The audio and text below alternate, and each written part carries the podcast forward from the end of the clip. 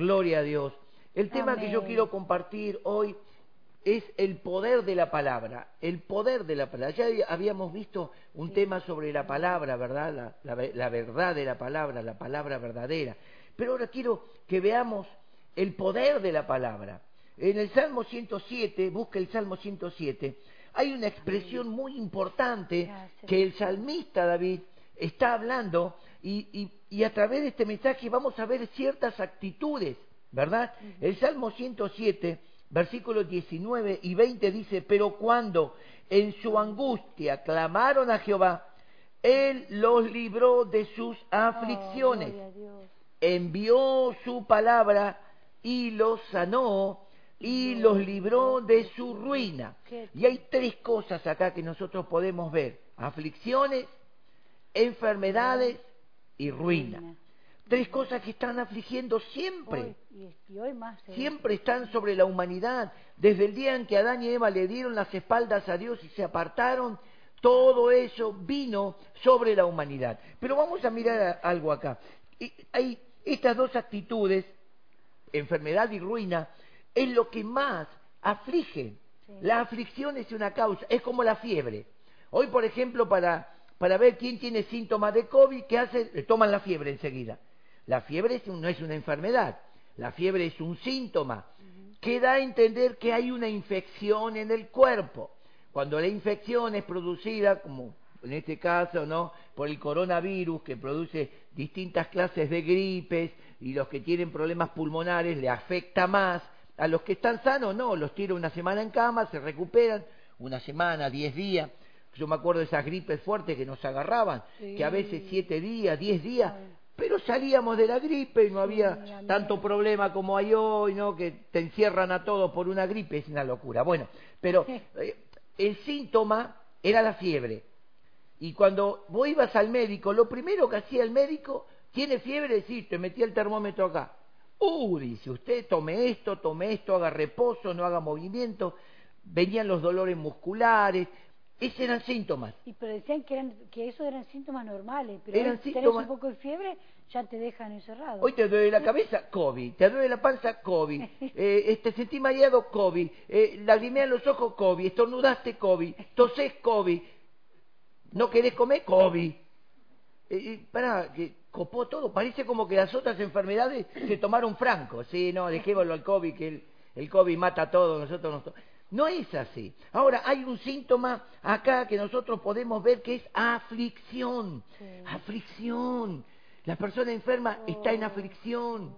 La persona que está en ruina. Y vamos a mirar que esto, el misterio, dice, verdadero, el misterio revelado es la palabra. ¿Cuánta gente desprecia la palabra? Amén. A mí lo que me aflige no es la gente que no quiere tener una, una relación o, o un encuentro con Jesús. Que, que desprecie la palabra es normal, hay gente que sirve al diablo, hay gente que sirve al pecado, hay gente que busca la ruina de los demás desde ya que no están con Dios. Pero a mí lo que me, me- me aflige es cuando en el pueblo, en la iglesia de Cristo, la palabra de Dios no, parece como que no sirve. Oh. Parece como que la palabra, y acá el salmista dice, envió su palabra, enviaste tu palabra, Señor, y los sanaste. Aleluya. Tremendo. Todas mis experiencias de milagros del poder de Dios fueron por haber tomado una promesa en la palabra de Dios. Amén. Es lo maravilloso. Por eso dice el salmista, y los libró de su ruina. En su aflicción clamaron. Muchas veces Dios permite que el hombre llegue a estados de- donde ya no da más. La aflicción. Algunos toman la triste decisión de quitarse la vida. Pero otros dicen, necesito una salida. Y aunque no creen mucho, dicen, Dios, por favor. Y Dios en su misericordia guía a una persona, a otra, a otra, y se encuentra con la palabra de Dios, se encuentra con Jesucristo, y de repente el Señor opera milagrosamente, y hay un milagro, hay sanidad, y comienza a quitar la aflicción o la ruina. Y ahora vamos a mirar, Cristo Jesús es la palabra. Amén. En Hebreos capítulo 1, versículo 1 y 2, dice, Dios, habiendo hablado muchas veces en otro tiempo, de muchas Muchas maneras, maneras. a nuestros padres, es Sí, decir, al amén. pueblo antiguo, a los, a los líderes religiosos, dice, por los profetas, en estos postreros días, en los últimos tiempos, dice Hebreos, nos ha hablado por el Hijo. Mm. En estos últimos tiempos nos habló por medio de Cristo. Cristo es la palabra. Amén. Y acá me viene un pasaje que no está anotado en el, en el sermón. En Juan 1.1 dice, en el principio era el verbo, la palabra. Y el verbo, la palabra, estaba con Dios. Y el verbo, la palabra, era Dios. Amén. Esta palabra, este verbo, estaba en el principio con Dios. Todas las cosas, dice el versículo 3, todas las cosas por la palabra, por el verbo, por la acción, todas las cosas fueron hechas. Y sin la palabra, sin el verbo, nada de lo que ha sido hecho fue hecho. Y además dice el verso 4, en él, el verbo, la palabra, estaba la vida. Y la vida era lo que le daba al hombre resplandor y luz. Por eso dice el salmista David, en su aflicción clamaron, clamaron a Dios y Él los escuchó. Amén. Ese es nuestro Dios. Dios no es un Dios que se desentiende, al contrario, el hombre está desentendido con Dios. Dios nos ha hablado por medio de Cristo. ¿Y quién es Cristo? Cuando nosotros leemos en Romanos capítulo 9, versículo 5, el apóstol Pablo le está escribiendo a los romanos hablando de los judíos de Israel. Dice, de quienes son los patriarcas de Israel y de quien, según la carne, vino Cristo, el cual es Dios sobre todas las cosas bendito por los siglos, amén, dice él. O sea, cuando nosotros nos encontramos con Cristo, es Dios. Nos encontramos con Dios. Ahí tenemos en Primera de Juan, capítulo 5, versículo 20, dice, y estamos en el verdadero, en su Hijo Jesucristo. Este es el verdadero Dios y la vida eterna. Entonces, cuando nosotros nos encontramos con la palabra, nos encontramos con Cristo. O cuando nos encontramos con Cristo, nos encontramos con la palabra. palabra. Entonces, cuando uno dice querés aceptar a Cristo como tu Salvador, estamos diciendo querés aceptar la palabra como la referencia de la salvación. No hay excusa ahí. Porque si nosotros leemos en, en- en Mateo capítulo 24, versículo 14, dice, y será predicado este evangelio del reino en todo el mundo para testimonio a todas las naciones. Entonces, ¿cuál es el, el- el- el fin de la palabra? Ser anunciada. Y la palabra revela a Cristo. La palabra no revela a un hombre, no revela una, una asociación religiosa, ni revela nada. La palabra revela a Cristo, el amor de Dios. Amén. Mas Dios muestra su amor para con nosotros. Gracias, qué hermoso. Que aún siendo pecadores, Cristo decidió morir Oh, por gracias, nosotros. Entonces, estamos en el verdadero, la vida eterna. Acá dice que envió su palabra y los sanó. En Isaías capítulo 1, el versículo 18, bueno, el versículo 16 dice que el hombre desde la planta de los pies hasta la cabeza Oh. es como una llaga podrida. Ay, Señor, qué tremendo. Dice, es una ruina, ¿Cómo nos no hay salud en él, no hay nada, no hay nada que le, le- le cree satisfacción. Las personas que tienen dinero, tienen dinero, pero no tienen felicidad. Pueden disfrutar más que otros, pero no tienen felicidad.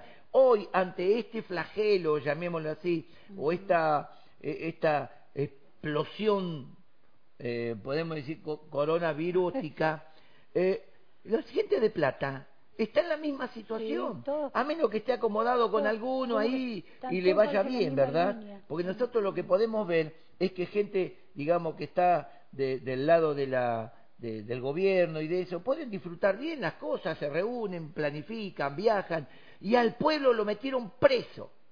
Lo único que pueden disfrutar, pero tienen ruina en su corazón, tienen ruina en su mente. Usted mira a sus familias destruidas, sus hijos Sí, destruidos, eh, no hay conciencia moral, hay perversión, hay inmundicia. Y es lo que dice acá, el hombre, dice, es una llaga podrida, lleno de golpes, llagas abiertas que no pueden ser sanadas. ¿Cuántas personas tienen llagas emocionales que sangran y supuran pus Uh, emocional, sí. odio, venganza. Santiago dice, buscan venganza, matan y no se sacian. Es tremendo. Es tremendo. tremendo. Hoy estamos escuchando todos los casos que de repente suceden y decimos, ¡epa!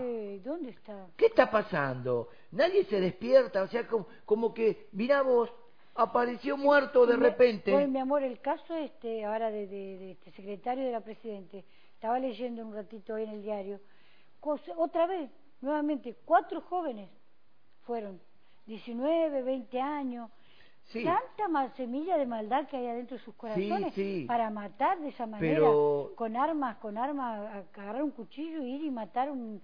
Todo lo que podemos pensar. Ahora, ¿qué es lo que hay? Dice, no están curadas, ni vendadas, ni suavizadas con aceite. Mm. Está hablando de que el hombre busca la solución en diferentes medios. Miren, el coronavirus es sanado por Dios así. Pero ¿dónde va la gente? Va a los hechiceros, Sí, va a los curanderos. Esta semana estuvimos atendiendo a una hermana. Lo primero que le dicen, anda al curandero. Como que el curandero tiene la respuesta. El curandero es un hombre que, que está con las tinieblas y lo único que sabe es mentir. Lo único que sabe es Pero mentir. ella- bueno, lamentablemente Ella misma se sorprendió que... Exacto, mundo- lamentablemente como los ministros y todo el gobierno está detrás de ellos, está todas las tinieblas, también hay, ¿no? El, el diablo, ministerio del diablo es mentir, Sí. y el ministerio de la palabra de Dios es decir Sí. la verdad. Por eso dice acá, deje el hombre impío sus caminos y vuélvase a Dios, el cual será amplio en perdonar. Y dice el versículo 18, vengan luego, después que dejen los malos caminos, ¿ven? Porque la gente viene a Dios como, al, como que viene al curandero. Mira, yo quiero que me sanes, pero déjame vivir mi vida loca. Ah, Y Dios dice, no, yo no puedo bendecir a uno que vive la vida loca, porque va a volver a meterse. Es un ejemplo, un ejemplo como usted agarra un chanchito que le gusta el barro, el barro podrido, eh, el pantano. Usted lo trae a su casa, lo limpia, lo lava, le pone un moñito, le echa perfume. Usted le abre la puerta y ¿a dónde va a aparecer el chanchito? En la zanja podrida. Porque su, su hábito de chancho, mm, su hábito de chancho lo lleva a la inmundicia. Entonces el ser humano tiene un corazón de chancho, un corazón pecador, tiene actitudes pecadoras, viene a la iglesia, viene a Dios como diciendo, a ver, si encuentro algo que me alivie, no, tu llaga no está sanada, no está vendada, no está suavizada con aceite, ni limpiada con vino, que habla el, espíritu del gozo, el aceite, la unción de Dios, las vendas Amén. significa la suavidad de Dios que cubre, no están curadas. Entonces el hombre dice, acá no pasa nada. Sí que pasa. Oh, Hay testimonios tremendos. Venid luego, dice Dios, y pongámonos a cuenta. Cuando el hombre se aparta de su mal camino, puede venir a Dios y decirle, Dios, quiero arreglar mi vida. Bien, yo te pido perdón por mis pecados, te perdono. Yo te pido que sanes, te sano. Yo te pido que me libres de mi aflicción, te libro, dice Amén, Dios. gracias, Yo te pido que sanes mi ser y Dios dice, Oh. te sano. Qué Algo, algo tremendo que compartimos el día viernes, que estábamos hablando así eh, en la reunión de varones, que hubo muy poquitos enganchados, no sé qué le pasó, se desprendieron los murciélagos y salieron a volar, no estaban enganchados. Una palabra que dijimos era cuando el leproso viene a Jesús en Marcos 1.40, se postra, se echa a tierra y dice, Señor, si quieres, puedes limpiarme. Y Jesús inmediatamente, miren, se identificó, lo tocó. No es que le dijo de lejos, sí, sí, sí, sí, no, lo tocó. Ah, lo que habrá sido para la cultura de ese tiempo, tocó un leproso, tocó un leproso, va a quedar leproso. Es como hoy, uh, va a venir uno con COVID a la iglesia, que venga, lo sanamos. En el nombre de Jesús. Ah, no, hay pastores con COVID. Hay que ver si es COVID. Bueno, puede ser que sea fiebre, gripe avanzada, que tiene que quedarse unos días en observación. Hay pastores que tienen problemas pulmonares, Sí, hay pro- tienen problemas cardíacos. Eh, tienen cáncer. problemas de, digamos, Tumor. problemas en la sangre, ¿verdad? Y claro, esos son personas de riesgo. Seguro que enganchan una, una enfermedad, no hace falta que esté el COVID, enganchan cualquier enfermedad y ¡pum! los tiró en la cama y a veces algunos los mató. Hay problemas cancerígenos y que no es COVID. Y se despertó en este tiempo y dijo, ¿dónde va? A la lista de COVID. Hoy parece que todo es COVID, pero acá la Biblia dice que Dios es poderoso para sanar. Amén. No hay COVID, no hay cáncer, no hay no hay como gangrena, no hay nada que Dios no, pueda sanar. Yo lo digo por experiencia, por mi vida, lo digo por mi esposa, lo digo por mi familia, hijos, amigos, familiares, que han recibido de Dios tremendos milagros. Por eso nosotros no somos personas que decimos, no, no hables así que se van a enojar. ¿Quién se va a enojar? El diablo se puede enojar. Mm. Porque acá la Biblia dice, envió su palabra y lo sanó. Y Dios no miente. Dios no miente. Entonces, si Dios no miente, Dios envió a su Hijo. y Cristo anduvo haciendo milagros, bienes y sanando toda enfermedad y librando a los que estaban bajo poder del diablo. Mire qué tremendo. Ese Cristo no cambió. Ese Jesús no cambió, sigue siendo nuestro Cristo, sigue siendo el mismo Jesús, iglesia, el mismo Cristo que caminó en la tierra, que levantó discípulos, que ungió hombres, que sanó, que resucitó, que limpió leprosos. Ese mismo Cristo vive en tu vida, vive en la iglesia, vive en mí. ¿Cómo vamos a tener miedo a una gripe? Oh, papá. Es tremendo. Claro, estamos escuchando tanto los noticiosos están obligados a decir lo que no es, que nos llegamos a creer. Ahí está. ¿Por qué no escuchamos la palabra de Dios? ¿Por qué no escuchamos que dice, yo Jehová soy tu sanador? Ninguna de las enfermedades que permití en Egipto te vendrán, porque yo soy tu sanador. Mira, te lo dice Dios. Y Jesucristo que dijo, todo lo que pidiereis al Padre en mi nombre, yo lo haré. Entonces llega un momento donde la iglesia tiene que tomar la palabra. Tiene que tomar la palabra. Porque Dios envió su palabra y esa palabra se hizo carne en la persona de Cristo, sanando, libertando, resucitando muertos. Quisieron matarlo, lo mataron. Él murió por nuestros pecados, pero Dios lo resucitó. Y hoy es una palabra viva, una palabra eterna, una palabra que permanece para siempre. Cielo y tierra pasarán, edades, modas pero su palabra, no, pasará. Y eso es lo que la iglesia tiene que fundamentarse en la palabra, porque no solamente dice que los sanó, los libró de su ruina. Y acá quiero darte un par de puntos, ¿qué es la ruina? Está la ruina espiritual. La ruina espiritual es la idolatría. Y no es solamente el dibujito que vos tenés en la pared, en el cuadro, o el muñequito, eso es parte de la idolatría. La idolatría es una actitud de obstinación la persona obstinada, e inclusive en el pueblo de Dios, que no tiene ídolo supuestamente, tiene un ídolo escondido en el corazón. Yo no quiero obedecer a Dios. Yo no me quiero mm. sujetar. Ese es un, ídolo. Porque todo aquello que desplaza y deja en segundo lugar la palabra, deja a Dios en segundo lugar. Todo aquello que no obedece a Dios es obstinación no quiero, no es lo mío, no me gusta, no voy a obedecer, a mí no me importa, yo soy así. Obstinación. Samuel le dijo a Saúl, Saúl, ¿por qué te trajiste todo ese ganado si Dios dijo que oh. destruya todo? Ah. ah, yo no, el pueblo. Pero Saúl, vos tenías la orden, el pueblo. Y le dijo Samuel, el pecado de obstinación, ser obstinado, terco, caprichoso, desobediente es igual que ser idólatra. Oh, ¿Cuántos en el pueblo de Dios no tienen ídolos? Pero acá adentro hay un ser, tu ser, que se revela contra Dios, que no quiere obedecer a la palabra, que se pone terco a los mandamientos, que no mm. quiero obedecer, no lo veo, no lo entiendo, no hay forma. Dice. Proverbios capítulo 1, versículo 7, que el principio de la sabiduría es el temor a Jehová, el temor al Señor, que es respeto, honra, dedicación, eso es temor. el necio dice, el insensato, el que no asienta cabeza, el tipo que va a la perdida, ahí afuera y ahí adentro. El insensato, el necio, desprecia el consejo y rechaza la corrección. Amén. No, está tremendo. Vos le hablas a algún cristiano medio de eso, medio pelo, que anda aleluya, fumando, tomando gloria. Vos le decís, negro, deja eso, a Dios no le agrada. Yo tengo a Dios en mi corazón. Me parece que te olvidás, Dios no está en ese corazón. Mm. Es lo mismo que, que el chanchito adentro de la casa está incómodo hasta que agarra el barro. Se escapa. Dios no lo vas a meter en un chiquero. Dios usa santuarios, no hechos por manos de hombre. Oh, Dios Dios. usa un santuario llamado espíritu, corazón, alma del hombre. Dios habita en el corazón y un corazón sucio no puede tener a Dios. Dios no puede habitar en un, en un hombre o una mujer con mente sucia, pensamientos sucios, Oh, sí, ideales corruptos, insensato, terco, idólatra, obstinado. No puede. No puede. Entonces uno tiene que empezar a analizarse y decir, che, ¿estoy agradando a Dios o me estoy agradando a mí mismo? Ahí está la idolatría. Mm. Me estoy agradando a mí mismo.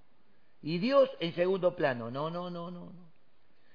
Segundo, que es ruina Oh, sí. emocional, rebelión. La ruina emocional es la rebelión. Sí. ¿Qué es rebelión? Es igual que la adivinación.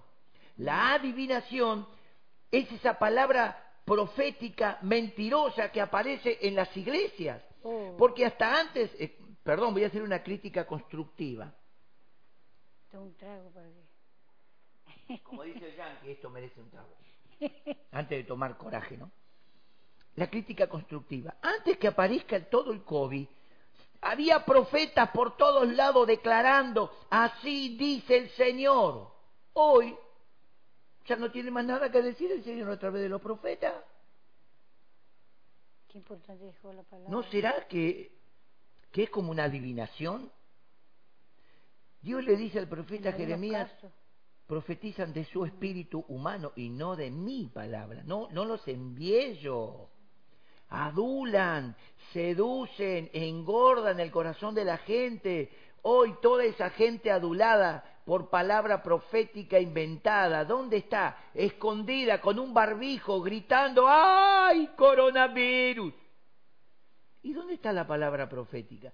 Esta es la palabra profética. Envió su palabra y los sanó. Amén. La palabra profética más segura está en la Biblia. Léela, tomala, créela y no hace falta ni barbijo. Bueno, eh, en parte tenemos que usarlo como para no incomodar al otro. Tercer punto, ¿cuál es su ruina? Moral. La Uh. promiscuidad que hay hoy. Ah, qué. Hoy a lo bueno llaman malo. El matrimonio organizado por Dios ya es malo.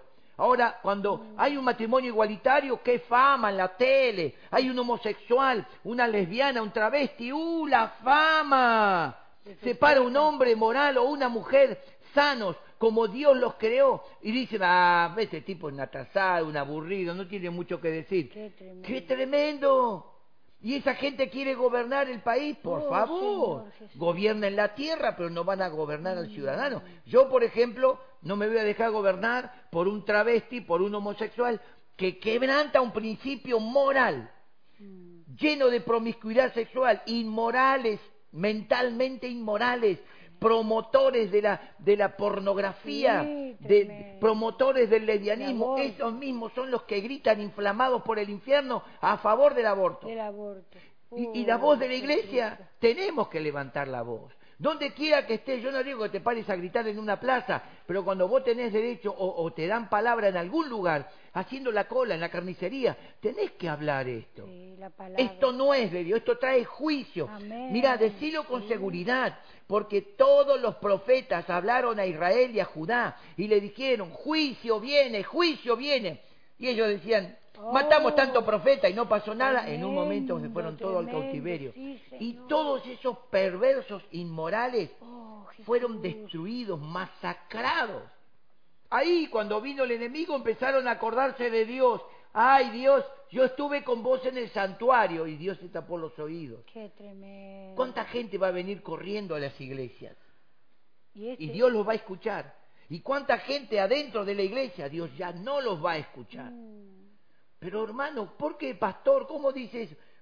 Porque hoy vos tenés que vivir en la justicia de Dios. sí, sí. Hoy, cristianos, hijos de Dios, creyentes en Jesucristo, No tenemos que vivir por la palabra. No nos queda otra. No puedo vivir a mi manera. O soy un obstinado idólatra, o soy un, un rebelde que practica la adivinación y la mentira, o soy un promiscuo sexual, que vivo como me parece. Total, Dios es amor. No, no, no, no, no nos, no nos equivoquemos. Dios no puede ser burlado. Dios no puede ser burlado, pastora. no puede ser burlado. El apóstol Pablo le dice a los Gálatas, capítulo 6, versículo 6, no nos engañemos. Amén. Escuchen, no nos engañemos a uno mismo. Dios no puede ser burlado. Amén. Todo lo que el hombre sembrare. Amén. todo lo que el hombre sembrare, haga, diga, proclame, establezca, eso va a cosechar. Pastor, y ahora estamos viendo esto que está sucediendo, triste y lamentable. ¿Cuándo comenzó a pasar todo lo que estamos pasando hoy el pueblo? El cristiano también está sufriendo, porque justamente lo que vos estás diciendo, cuando se, se firmó la ley de la, del- de la igualdad de género, ya des- desagradó a Dios totalmente. No, totalmente. Cuando se, cuando se empezó a- a dar lugar mucho a lo que es el aborto, yo digo que Dios está permitiendo para que el pueblo hoy se levante en un mismo hombre para comenzar a orar y soltar palabras. Oh, Señor Jesús. Estas tres cosas, a esas personas que practican la idolatría, Oh, obstinación, que practican la rebelión, que es rebelarse contra Dios, Oh, lo mismo que, que ser un brujo, mira, es lo mismo. Mm. Abo- Dios lo aborrece. O la, es- esta promiscuidad sexual. Oh. Esas personas empiezan a sufrir ruina. Económica, Sí. financiera. Sí. Y ustedes y nosotros vamos a ver gente arruinada financieramente. Tremendo. No por la ruina que provoca el gobierno cerrando las empresas. Eso no es, es una ruina política. Eso, eso ya estaba planificado y ya está. Eso no lo tenemos que decir porque es la realidad. Porque yo siempre pregunto y digo esto, abrir una ferretería y abrir una sastrería, ¿cuál es el problema? Si en la ferretería hacen la cola afuera, con barbijo los hacen entrar de a uno. Y el que quiere comprar un par de calzoncillos no puede. ¿Por qué? Porque tiene zapatos. cerrado el negocio, porque está el coronavirus agarrado de la tela. Entonces uno se pone a pensar y dice, esto es más, más tonto que los que están en, en el borda. Pastor. Los que están en el borda se ponen a pensar y dicen, che, eh, eh, los locos están afuera y a nosotros nos Pastor, encerraron. Pero eh, eh, esto lo- hasta un niño sabe. Pero es que lo- lo- cómico. pero lo más triste es la plata. Lo, lo más sucio que hay. El Bueno. virus más fuerte la plata. Todo el mundo anda con la plata. Y no sé, tiene, no hay que tener plata entonces, porque en cada mano de los niños, de los jóvenes, de los grandes, está, van a ser mandados y la- el virus está en el dinero, que va por todos lados. Es algo. bueno, Escuchen perdón, lo que dice me acá. eso, La ruina del hombre está en sus pensamientos. Dios conoce los pensamientos. Vos podés venir a Dios con una escenografía Mm. derramando moco y lágrima, gritando de los labios para afuera lo que te parece, y Dios mira el corazón. Dios ve los pensamientos y dice, este tipo, esta Oh, tipa no quieren cambiar. Aleluya. Qué lástima. Qué. Y sigue la ruina. Gente que dice, yo fui a la iglesia cristiana, no me sané. Eh, eh, ¿Con qué intenciones fuiste? Ser sanado para seguir viviendo a la tuya, a tu manera. No, no. Cuando el apóstol Pedro predicó lo mismo que predicó Cristo, arrepentíos y creed del Evangelio, cuando el apóstol Pedro predicó arrepentíos y convertíos para que sean borrados vuestros pecados, estaba diciendo, toma una actitud de mente de cambiar, cambiar en tu mente, arrepentimiento es cambiar tu forma de pensar. No podés agradar a Dios viviendo a- a- de la misma manera que vive cualquier pecador. Tenemos que cambiar nuestra forma de pensar para que cambie nuestra, forma, de vivir. Amén. ¿Así? Yo no puedo vivir en la justicia pensando cosas injustas, imposible, imposible porque el pensamiento es tan fuerte que me, me arrastra. Por eso dice acá, la ruina, tal como el hombre piensa en su mente, así es él. Ajá. Dice el Proverbios 23.7, como el hombre piensa, así es él. Nosotros podemos escuchar muchas órdenes, y, y permítanme decirlo, del gobierno que se preocupa, que toma salones, que llena de camas.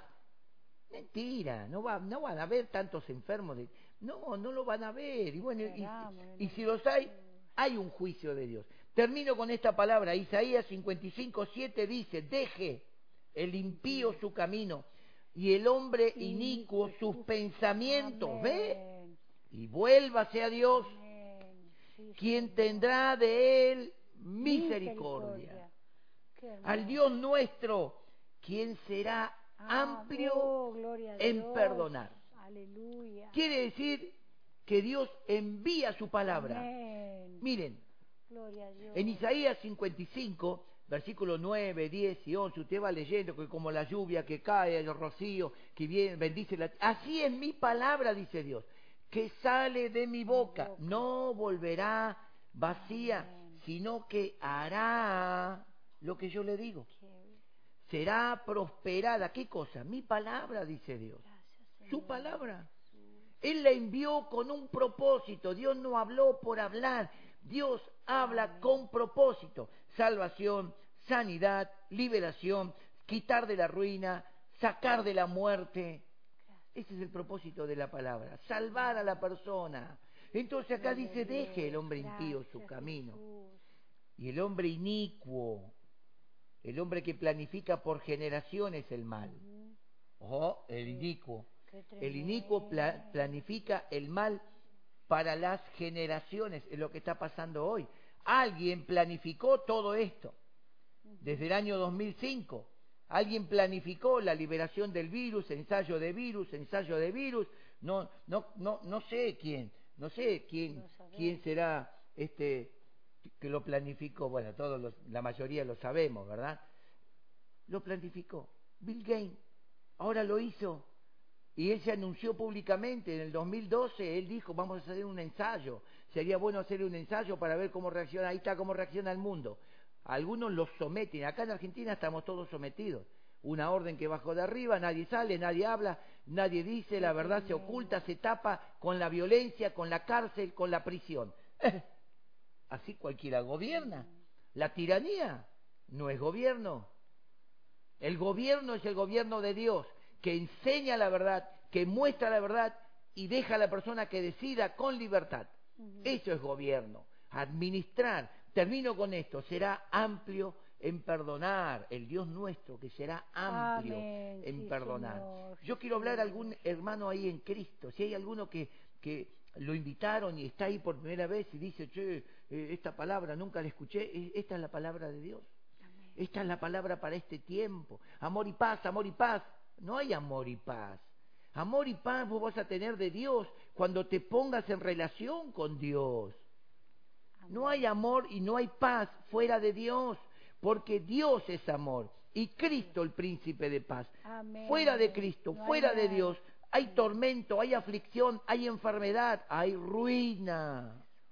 Deje el hombre impío sus pensamientos y vuélvase a Jehová. Vuélvase a Dios, vuélvase a Dios. Yo quiero orar.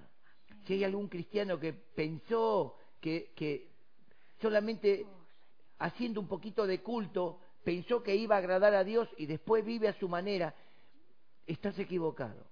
El culto es un ejercicio de lo que vos vivís. Amén. Escúchame, el culto, esto que hacemos, es un ejercicio de lo que vos vivís cada hora con Dios. Acá lo hacemos público, ¿ves? Acá lo hacemos público. Esto es el culto que vos tenés que vivir todos los días alabando a Dios, llenándote de la palabra, bendiciendo su nombre, bus- cambiando tu forma de pensar, ir sanando tu mente, librando tu mente de, de toda clase de malvada, mal- de maldades y perversiones, ir sanando, sanando y pedirle a Dios que te sane y Dios lo va a hacer. Amén. Sí, sí. Quiero orar por el pueblo de Dios, porque ahora vamos a compartir algo que tiene que ver con esto.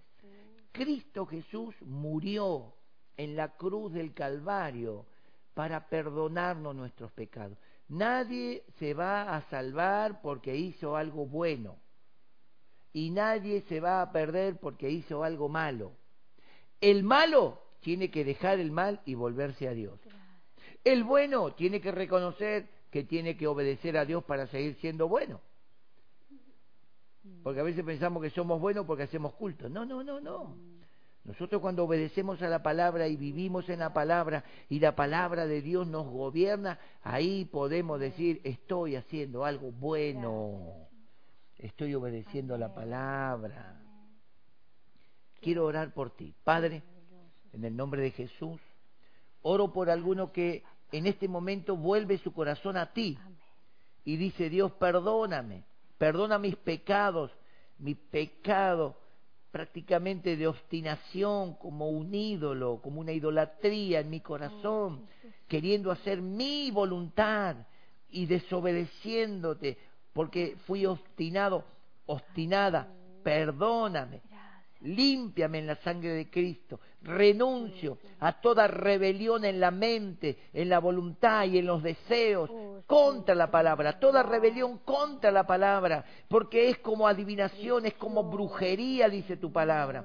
Yo renuncio a esa rebelión y recibo tu palabra, porque tú enviaste tu palabra y nos sanaste. Y nos libraste de toda nuestra ruina. Señor, y en este momento yo te pido a aquellos que han practicado toda clase de inmoralidades sexuales y en este momento viene a su mente y necesitan el perdón, necesitan ser perdonados. Si se arrepienten de corazón en su mente, en su corazón, yo te pido, Señor, que los perdones, porque tú derramaste tu sangre preciosa para lavarnos de nuestros pecados. Yo bendigo, Señor, a cada uno y a cada uno de mis hermanos en la iglesia, que se mantengan firmes en la palabra, predicando la palabra, enseñando la palabra, aunque se nos burlen, aunque nos critiquen, aunque digan toda clase de males mintiendo, permanezcamos firmes en la palabra para que Dios sea glorificado. Porque nosotros somos mensajeros de sanidad cuando predicamos la palabra. Somos los que traemos liberación y sanidad de la ruina cuando predicamos la palabra. Yo bendigo la congregación, bendigo el ministerio, bendigo allí en la cárcel que nos están escuchando. Oh, Oro por ellos, Señor, que cada día ellos puedan arreglar más su vida contigo. Si hay alguno que está enfermo y está escuchando oh, en este momento, yo te pido que muestres una vez más, papá, tu misericordia y en el nombre de Jesucristo suelto sanidad sobre su cuerpo, sobre su mente. Señor, sánalo. Tú eres tan bueno y fiel, Señor. Si esa persona recibe tu palabra, Señor, tu palabra trae sanidad. En el nombre de Jesús. Amén. Amén. Gloria a Dios. Gracias, Señor, por esta palabra. Dios envía su palabra y nos trae sanidad. Y ya mismo quiero entrar con ustedes, hermanos, a compartir la cena del Señor. ¿Qué les parece? Quiero compartir en Primera de Corintios, capítulo 11, versículo 23 al 26, lo que siempre estamos compartiendo, siempre estamos leyendo, ¿verdad? Primera de Corintios 11, 23 al 26. Dios dice en su palabra de esta forma, todos lo sabemos de memoria, ¿verdad? ¿Quién lo puede repetir conmigo? Ah, no, es cierto que no los voy a escuchar. Bueno, entonces escúchenme a mí un poquito más. Dice así, pero yo recibí del Señor la enseñanza que también les he transmitido, que el Señor Jesús, la noche en que fue entregado, tomó pan. Y habiendo dado gracias, lo partió. Y dijo, tomad, comed, esto es mi cuerpo que por vosotros es partido, hacer esto en memoria de mí. Asimismo, tomó también la copa después de haber cenado y dijo, esta copa es el nuevo pacto en mi sangre. Haced esto todas las veces que la bebiereis en memoria de mí. Y el apóstol Pablo, trayendo estas palabras, él dice, todas las veces que coman este pan y beban de esta copa, la muerte del Señor anuncian hasta que Él venga. Entonces, algo muy, muy importante que tenemos que entender. Jesús dejó, ¿cómo podemos decir? Dejó una práctica, una práctica. Eh, otro le llama eh, como un, memorial, se le llama memorial como haciendo memoria, memorial todas las veces que comamos del pan conmemorativo y bebamos de la copa conmemorativa. ¿Qué quiere decir? que hacemos memoria. Jesús dijo todas las veces que coman de este pan conmemorativo y beban de esta copa conmemorativa, háganlo en mi nombre. Gloria a Dios. Acuérdense. Y el apóstol Pablo dice, nosotros recordamos que Cristo murió por nuestros Amén. pecados.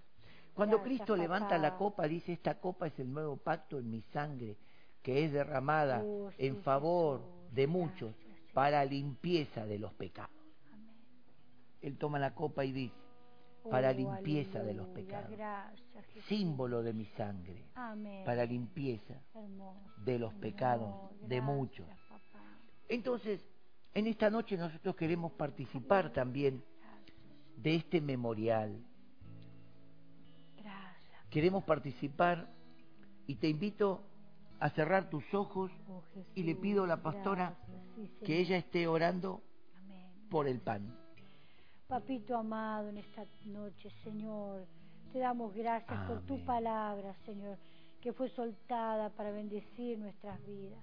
Y ahora, Señor, oramos por este pan, Señor, que nos recuerda, Señor, que tú llevaste todo allí en la cruz. Cuando moriste por mí, cuando moriste por todos aquellos que creemos en ti. Señor, trae sanidad, Señor Jesús. Amén. Oramos por cada hermano y hermana que está Oh, sí, pasando un momento de salud. Señor, cuando tome ese pan, que tu pan, este pan sea salutífero para tu vida. Aleluya. Gracias, Señor Jesús, porque tú nos dejaste, Señor, esto que podemos participar gracias a tu muerte. En el nombre de Cristo Jesús. Amén. Amén. Amén. Gracias, Señor. Dice la Biblia que Jesús tomó el pan y lo partió Amén. y les dio a los discípulos pan cuando estaban cenando, símbolo de unidad, símbolo de que este pan Aleluya. representa, en este caso representa a la pastora y representa a todos los que estuvieron hoy ministrando en la alabanza. Eh, Ruti, Marcos, Silvio y Vale, que está en los controles. Este pan representa una unidad, un cuerpo. Todos al participar de este pan participamos del mismo pan, de la misma comunión. Y esto es lo sencillo, que nadie es más. Nadie puede decir la cáscara es más que la miga o la parte de abajo es más que la cáscara. No, todo es parte del pan. Y qué importante que nosotros al participar del pan participamos de una igualdad. No igualdad de género, no, no, no, deséchelo eso. Te amo. Una igualdad de espíritu. Todos somos uno en el Señor. Pastora. Gracias. Gracias, papá. te invito a que tomes un pedazo de pan, que lo repartas ahí con tu familia y te invito ya a compartir, a participar de este pan, en el nombre de Jesús.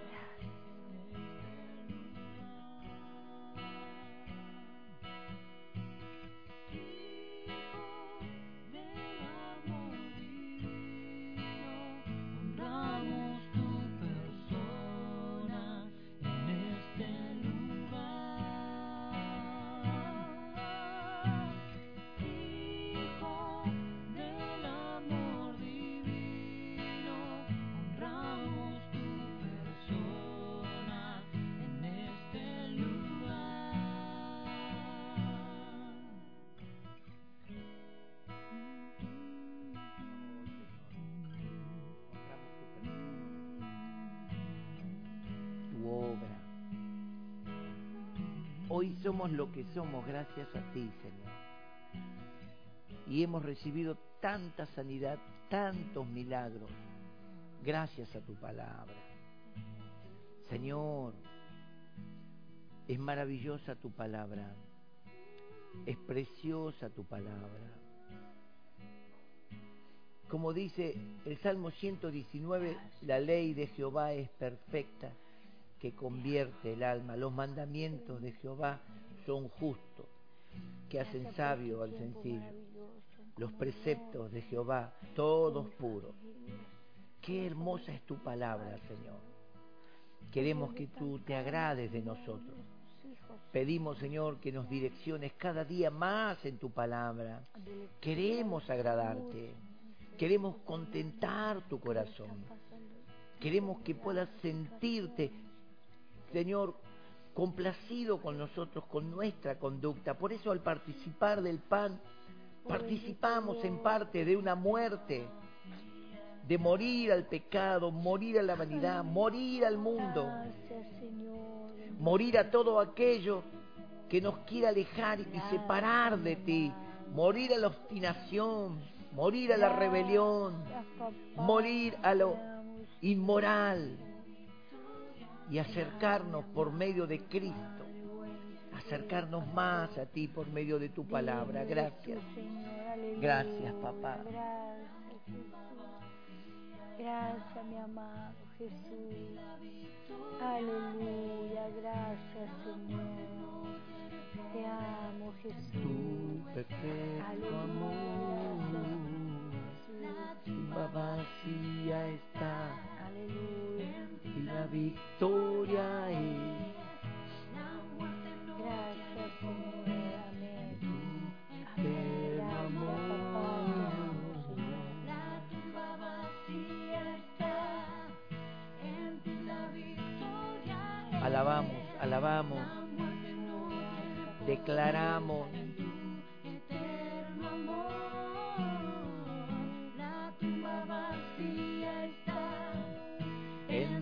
victoria es. La muerte no tiene poder en tu eterno amor. La tumba vacía está, en ti la victoria es. La muerte no tiene poder en tu eterno amor. Dice el apóstol Pablo, después de haber cenado, Jesús tomó también la copa y dijo, esta copa es el nuevo pacto en mi sangre, sangre que es derramada para limpieza de los pecados de todos aquellos que quieren agradar a Dios. Así que en esta noche yo te invito, vamos a orar por la copa y al participar de la copa, participás de un pacto de vida, porque Cristo al derramar su sangre, Él derramó su vida, porque la sangre es la vida del cuerpo, y Él murió para que el pecado sea destruido y cancelado, y resucitó para que comencemos a vivir una nueva vida. Padre, en el nombre de Jesús, oro por esta copa, bendigo este memorial, bendigo la acción, no la copa ni el vino, sino la acción, lo que representa. Y bendigo a través de esto, cada uno de los que van a participar reciban esta bendición, reciban esta sanidad, reciban liberación, reciban limpieza, perdón y que la justicia divina realmente se manifieste en nuestras vidas. Oramos y participamos en el nombre de Jesús. Participemos todos juntos de esta copa.